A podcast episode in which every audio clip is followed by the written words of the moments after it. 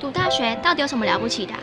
就多一张文凭啊！多一张文凭，出去也不一定有工作啊。哪有？我觉得很好玩的，还可以交许多朋友，还可以学到。一八三七年，热力学大师焦尔问他的老师道尔顿：“受教育的目的是什么呢？”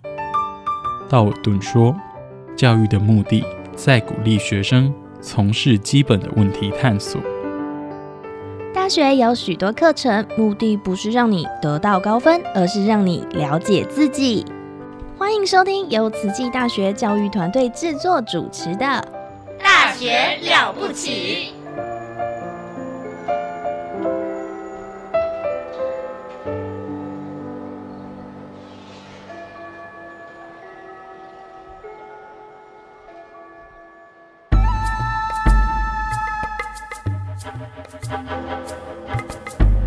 大学之道，守谦之道。十年树木，百年树人，传道授业，济世爱人，热情永不退。邀你空中来相会。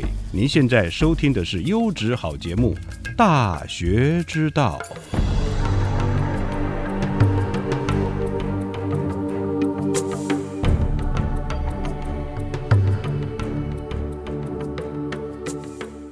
各位亲爱的听众朋友们，大家好。欢迎收听《大学之道》，我是节目主持人何坤义。今天的节目，我们很荣幸邀请到慈济大学国际及跨领域学院的石雅茹老师来为我们介绍他的欧美游学剪影。首先，先跟大家介绍石雅茹老师，他的专长是西班牙语教学、拉丁美洲社会文化以及西班牙历史文化。他是淡江大学西班牙语文学系学士。拉丁美洲研究所硕士，后来到西班牙萨拉曼卡大学取得伊比利美洲人类学的硕士与博士学位。我们从石老师的留学经验，绝大部分都是在西班牙。我们知道欧洲有四大半岛：伊比利半岛、亚平宁半岛，也就是我们现在说的意大利半岛、巴尔干半岛以及斯堪的纳维亚半岛。这四个半岛总面积加起来超过欧洲的面积的一半。今天主要介绍的是西班牙，这个在欧盟、联合国举足轻重的国家。这个当年从大航海时代有个令人闻风丧胆的无敌舰队的国家，这个曾经在当时与台湾结缘的国家。各位听众朋友们，您或许不知道，他们至今仍称呼我们为福尔摩沙。娑婆之洋，美丽之岛的美好乐土。今天特别邀请到石雅茹老师来为我们分享他的西班牙、墨西哥的留学交换经验。我们有请石雅茹老师。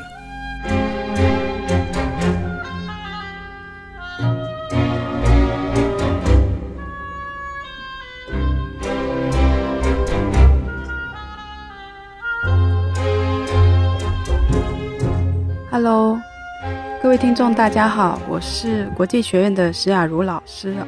我今天非常的开心，有这个机会能在这里跟大家分享我在西班牙跟墨西哥的留学交换经验。那今天的话呢，我会先跟大家分享我跟西班牙还有墨西哥这两个国家结缘的呃起因哦，为什么展开第一次的接触？那接着的话。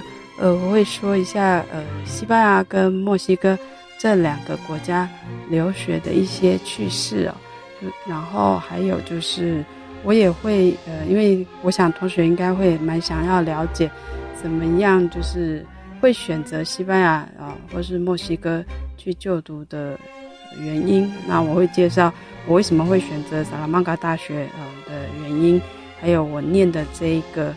博士班还有硕士班时候交换的一些经验啊体验跟大家分享，也许有同学以后有兴趣啊，有想要在西班牙语系国家进行呃就读和攻读学位的话啊，能提供一些小小的参考。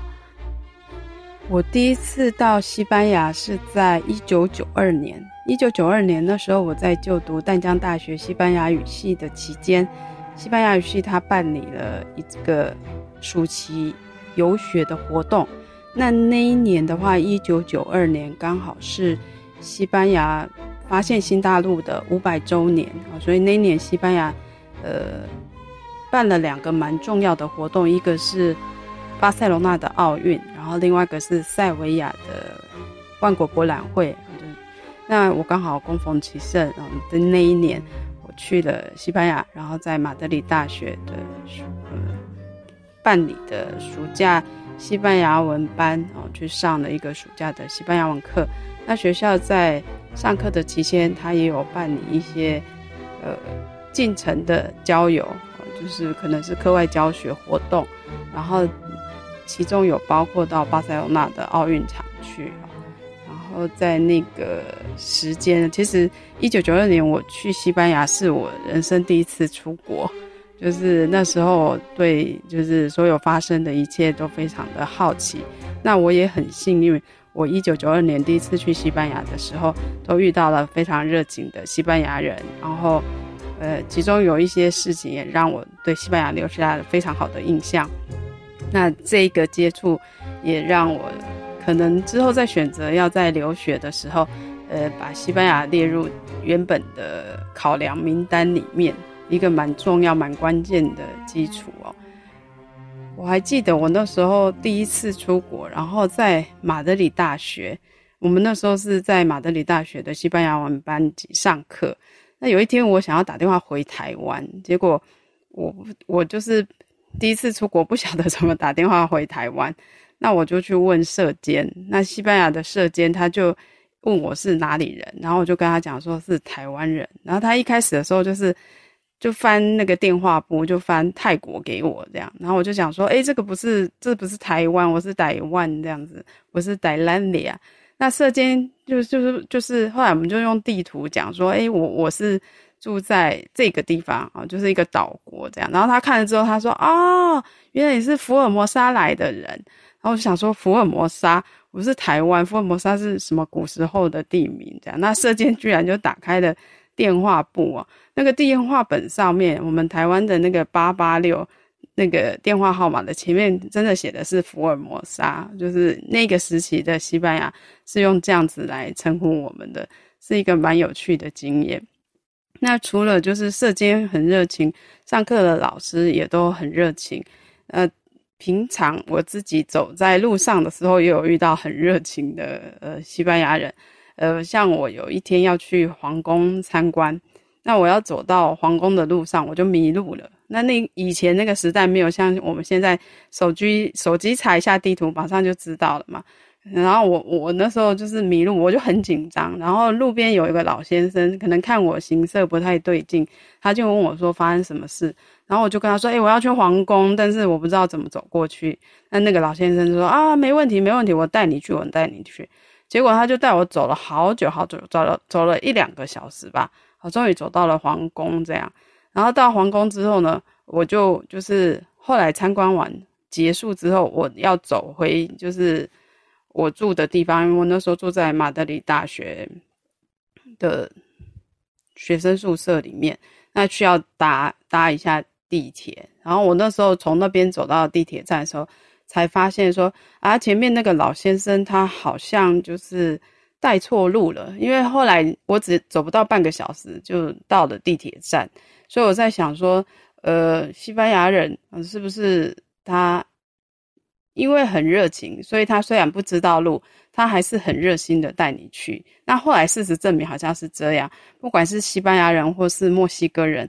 他们如果遇到有人就是提问的时候，就算他不知道，他也不会拒绝，就是直接跟你说我不晓得，他会想办法，呃，让你尽量去接定你想要去的那个点，算是蛮有趣的一个经验。然后我们可以理解，呃，他们的想法大概是这样哦。那这是对西班牙的第一次结缘，是在一九九二年的时候。那我跟墨西哥的第一次结缘的话，是一九九七年。那一年我在淡江拉丁美洲研究所念硕士班。那我九七年申请到硕士班交换，地点是在墨西哥州的州立大学德鲁嘎一个城市。一开始我们是住在墨西哥老师的家啊，因为那个硕班的教授有来台湾教书。那我们就是过去的时候就先去住他家，短暂住一个月。然后那个月的期间，我们在一边去找住宿的点。我后来在进学校的时候，我找到的上课老师哦，就是是西班牙人。呃，我总共修了两门课，其中一个教授是西班牙人，然后另外一个课程的老师是墨西哥人。那这个在墨西哥硕班读书的经验，其实让我非常的。就是开了眼界吧。就是上课的时候，呃，没想到有的同学他是从头到尾就是都站着，就是站在老师的对面上课。这样，就是老师在上课的时候，你不见得一定要坐着。那坐着的当中，有有一些同学居然把脚就是翘在前面的桌子上，啊，真是叹为观止。然后就是想说，哎，怎么那么自由这样？而且期末结束的时候，老师还会问你说，呃。你的学习成绩的期望值，他觉得说，哎，你认为你自己这个学期的表现怎么样？这样，我可以提供老师，呃，进行期末成绩评比的一个参考，非常有趣的经验。那在找房子的过程当中，我们后来就是找到了一间比较没有靠近市中心啊的地方的社区。那社区的小朋友看到东方人，那个年代很少。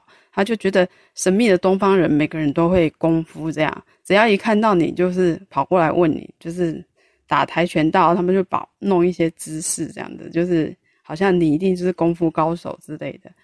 那那个时候的租的室友也都很年轻，他们差不多都十几岁，就是二十出头，然后就已经去工作了，就是社会化的蛮早的。那我那时候的交换经验的话，也是都遇到蛮好的，好像是租屋的同伴们啊。如果他们公司有办理什么活动，就会带你一起出去玩，这样啊。有时候假日也会就是很热情，呃，问你说要不要一起跟他们去哪里踏青，好像去爬那个火山火山湖哦，然后或者是去参加他们的呃。就是同事之间的自强活动，就是还蛮蛮有趣的一个经验啊。那这是我就是跟西班牙还有拉丁美洲的初次的体体验哦，初次的接触。待会回来啊，我们再来继续来讲一下我第二次跟这两个国家结缘的原因哦。我们休息一下，待会回来。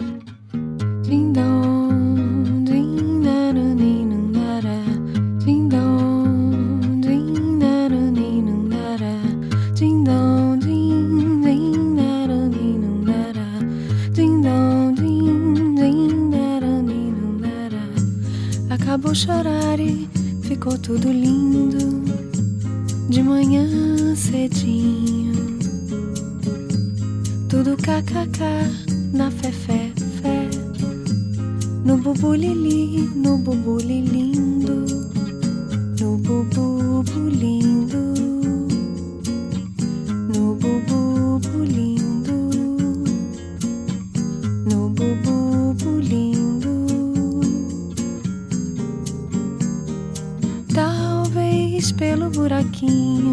Invadiu minha casa, me acordou na cama, tomou meu coração e sentou na minha mão.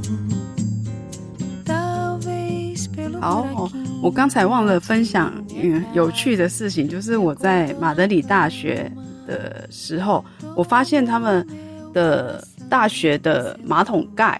常常被学生破坏，所以他们几乎就是厕所的马桶盖几乎都没有没有摆放。然后不是房间里面有有厕有那个房间里面只有淋浴的设备，你必须要走到公共空间才可以去上厕所。然后几几乎所有的马桶盖都没有，所以有时候半夜起来上厕所，就是还在迷迷糊糊之间，然后就坐下去，然后整个人就冰醒这样。然后再就是呃吃午餐的时间，西班牙人吃午饭的时间是在下午两点之后，所以刚开始的时候去马德里的暑期游学期间，我常常跟班上的美国同学，到中午十二点的时候，我们都饿到不行，然后这时候美国同学就会，诶赶快掏出他的 Snickers，就是巧克力，来大家一起吃，这样稍微熬过撑过那个时间，这样。所以如果说大家去西班牙的时候要注意一下，他们用餐的时间，尤其是中午的时间，跟我们是不太一样的。那其实我在第一次去马德里的时候，印象最深的是，呃，有一次因为那个时候没有手机，然后要打呃越洋电话的时候，你要去找特殊的机构，就是电信公司，然后你要去电信公司的电话亭那边特别买时段打电话。如果说打完之后再去柜台结账啊，所以我那时候就去了一个购物中心的电信服务局，然后进去里面打电话。那打完电话之后，我就坐地铁要回去马德里大学。那在路上，我忽然发现说啊，糟糕！我要去打电话之前，我有在卖场的书店买了一部影片，那时候是录影带，然后是认识西班牙。我想说想要带回来台湾看。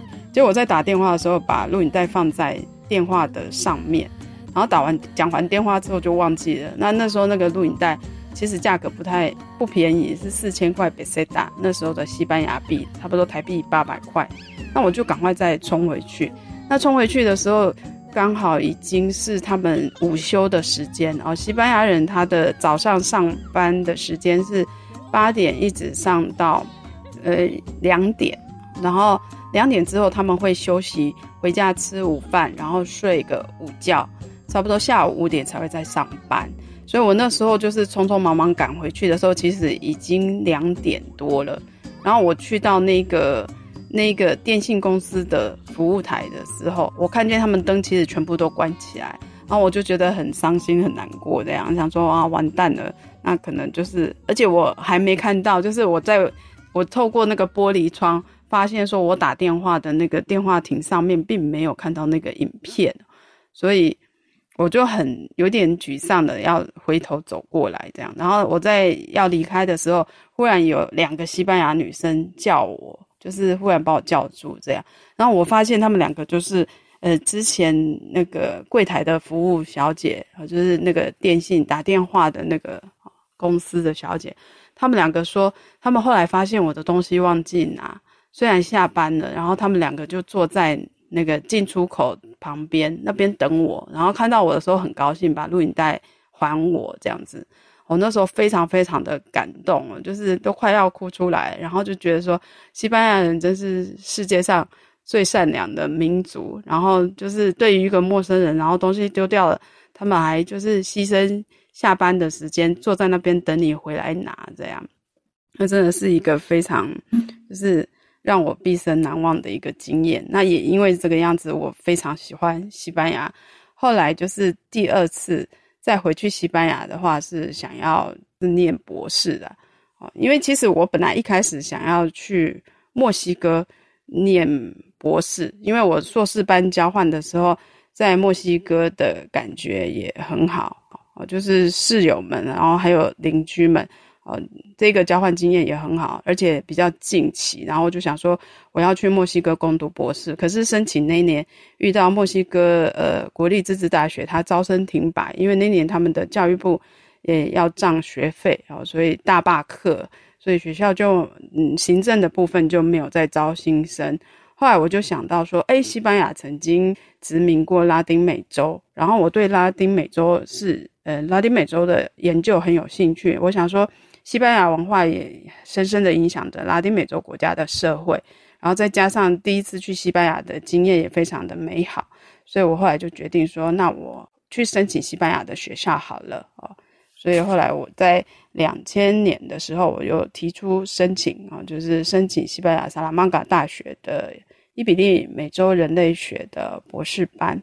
为什么我会选择萨拉曼卡大学就读？博士啊，攻读博士，其实有两个主要的考量，一个是现实的经济，另外一个是学术性的考量。比起马德里的生活，呃，萨拉曼卡它是一个比较小的大学城，它的生活花费比较低，然后交通、住宿、饮食等等的价钱都比较低廉啊，这是现实的经济考量。那学术性的考量的话，是萨拉曼卡它是。呃，欧洲最古老的大学之一啊，它从从中世纪就存在的一所学校，一二一八年创校的。那我们如果进去萨拉曼嘎大学的古图书馆参观的话，呃，可以发现好像就是像《哈利波特》电影里面的那那个时代背景啊。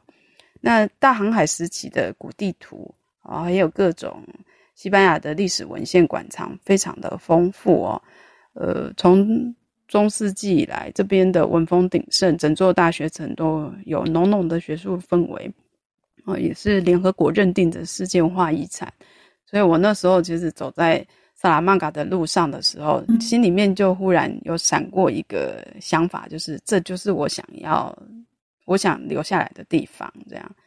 那呃，学校的古图书馆有典藏丰富的古文书。古图书馆的藏书其实书龄的话，数百年起跳的真本非常的多。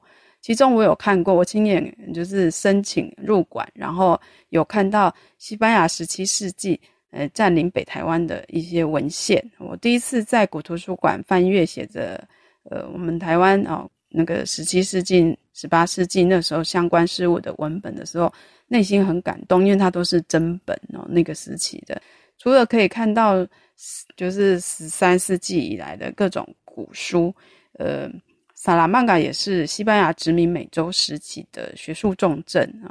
呃，在那个时代的话，关于美洲原住民族权利的重要历史舞台，好的讨论也是在这个地方，在萨拉曼卡。哦，所以比起马德里，呃，幅员辽阔，萨拉曼卡它是个大学城嘛，走路半个小时都可以到达学校的图书馆啊，所以在呃学习研究的方面也是很方便。然后我也呃可以随时去老师，就是指导教授的修的研究室去跟老师讨论我的论文进度，这样。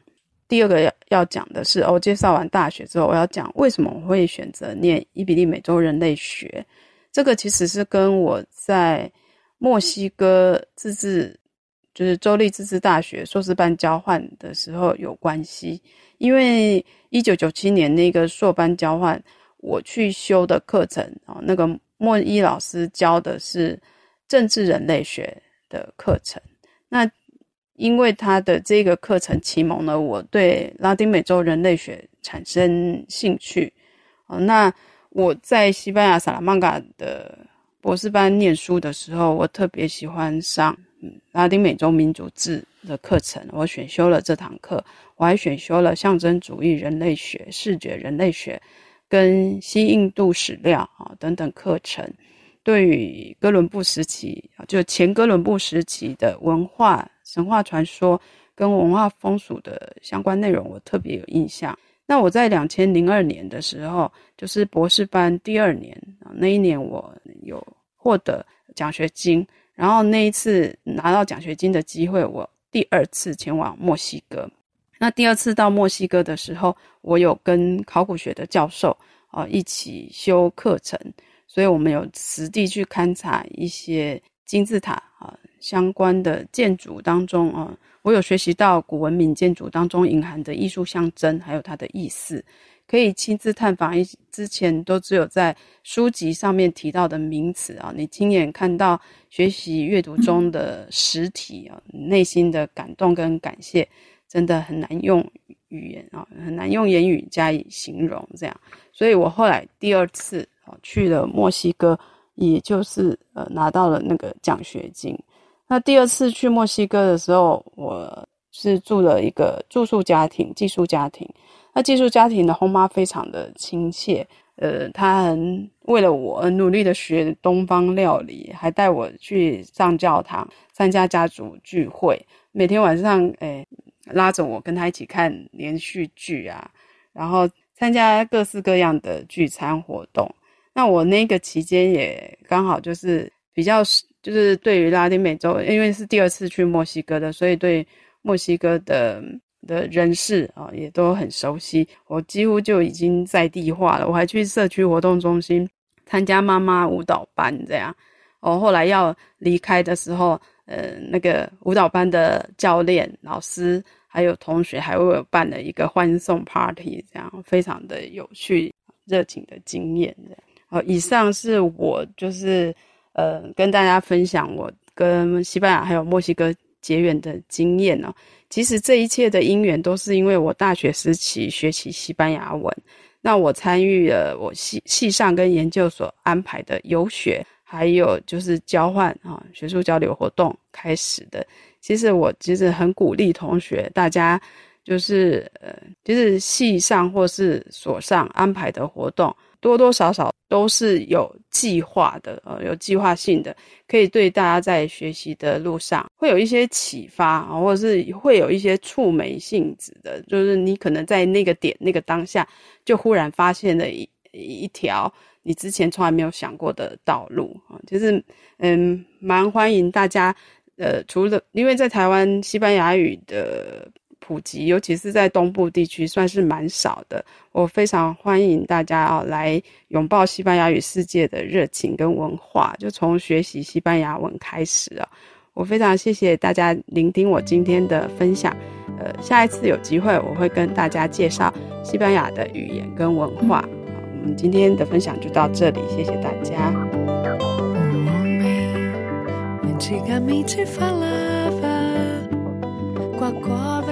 感谢石雅茹老师的分享，相信让所有的人，包括家长或学生，对于西班牙有很深的印象。石老师分享自己的西班牙、墨西哥交流的经验，借着他的回溯，我们好像也一同参与了他游学、留学精彩的点滴，还有经历。原来有些马桶是没有坐垫的，还有饮食上的差异也各自不同。在十三世纪就保留到现在将近八百年的古老学院，感受到每一栋建筑物、每一个校景都是独特的。我们能够想象，在世界文化遗产当中学习知识，并且感受生活、体验人生，非常的令人向往。我们也了解到，原来在十七世纪，台湾也已经和西班牙结缘了呢。直到今天，他们管我们叫做福尔摩沙。哇！好庆幸呢！非常感谢石老师的分享，也请大家记得继续收听我们的《大学了不起》，我是何坤义，祝福大家。